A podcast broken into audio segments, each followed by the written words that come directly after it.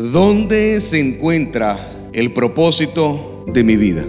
Bienvenidos a la cápsula Global Internacional, donde después de Dios, lo más importante eres tú. Jesús muere por los que le aman, pero también muere por los que le odian, incluso muere por aquellos que ni siquiera creen en Él. No tuvo nada de expectativa con la humanidad. Jesús va a la cruz, se sacrifica, muere, da su vida por ti y por mí. Y por eso hoy quiero hablarte sobre ese propósito en nuestra vida que es uno más. ¿Qué hace especial esta vida que valga la pena vivirla? Y la pregunta del millón, ¿dónde se encuentra el propósito de mi vida? La gente anda buscando desesperadamente el verdadero significado de la vida, pero para disfrutarla. Porque como, como dicen por allí, la vida es una sola y hay que, hay que gozarla.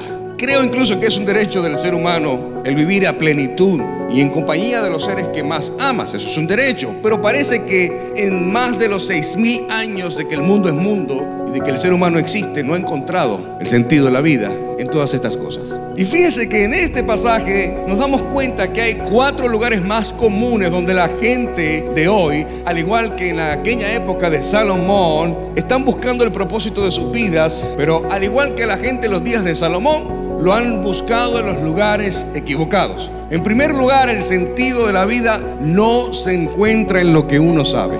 El inteligente no necesariamente estudió, no necesariamente fue al colegio, no necesariamente tiene una carrera universitaria. El intelectual no necesariamente debe ser inteligente, es intelectual, tiene intelecto, conocimiento. Y están los sabios, que evidentemente la sabiduría proviene de Dios y de la creación de Dios. Se puede conocer a una persona que quizás nunca fue a la universidad, nunca estudió, vive en el campo, pero ¿cuánta sabiduría ese hombre de 85 años que vive en el campo? ¿Dónde obtuvo esa sabiduría? Cuando tienes contacto con la creación de Dios, que es Dios mismo. La manifestación de Dios es su creación. Y ahí es donde puedes obtener la sabiduría de las plantas, la sabiduría de los riachuelos, la sabiduría de la luna, del sol, de las estrellas. Mire, el conocimiento no es malo. Soy de las personas que piensa que la gente debe estudiar, claro que sí. La gente debe prepararse. Me gusta estudiar. Tengo más de mil libros en mi oficina. Me gusta leer.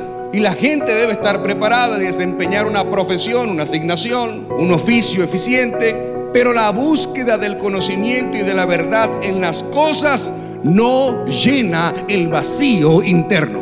El conocimiento, el mucho conocimiento envanece, pero el amor vivifica. ¿Sabe usted que las personas van a venir a la iglesia más por el amor que usted le muestre que por todo el conocimiento bíblico que usted tenga? Las personas no vienen a la iglesia para sentarse a escuchar una clase de teología. Las personas vienen a la iglesia porque se sienten amadas por una familia que conocieron en este lugar y por Dios que se manifiesta en este lugar.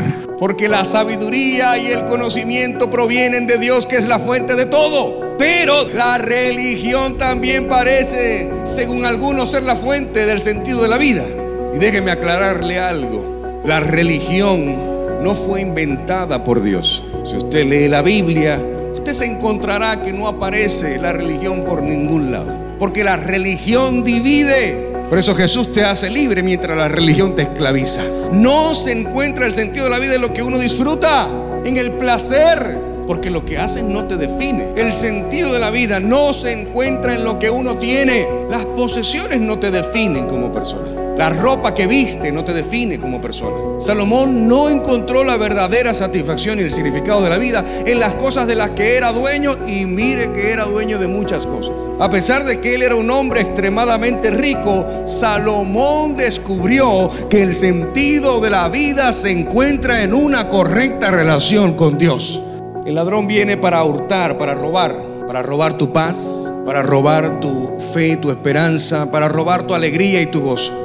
Cuando crees que tu, alegría, que tu felicidad se encuentra en alguien o en algo, o en lo que tienes, ahí es donde viene el enemigo y te lo quita, para hacerte un desdichado y una desdichada. Viene para destruir. ¿Destruir qué? Destruir el plan de Dios en tu vida. Toda persona tiene un plan en esta tierra.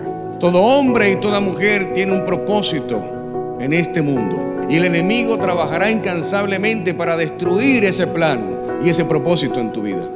El sentido de la vida no se encuentra en quién eres, se encuentra en quién es Él en tu vida. Abundancia de paz, abundancia de gozo, abundancia de alegría, de felicidad, abundancia de fe, abundancia de esperanza, abundancia de paciencia. Y por eso es que Salomón concluye su búsqueda diciendo que el todo del hombre está en una relación adecuada con Dios. Cuando sabes que Jesús es lo único que le da sentido a tu vida, sea donde estés, sea donde vayas, sea quien te acompañe, seguirás siendo feliz. Nada podrá robarte el gozo, nada podrá robarte la paz, nada podrá entristecerte, porque mi seguridad se encuentra en Jesús. Recuerda seguirnos en nuestras redes sociales, arroba Global Santo Domingo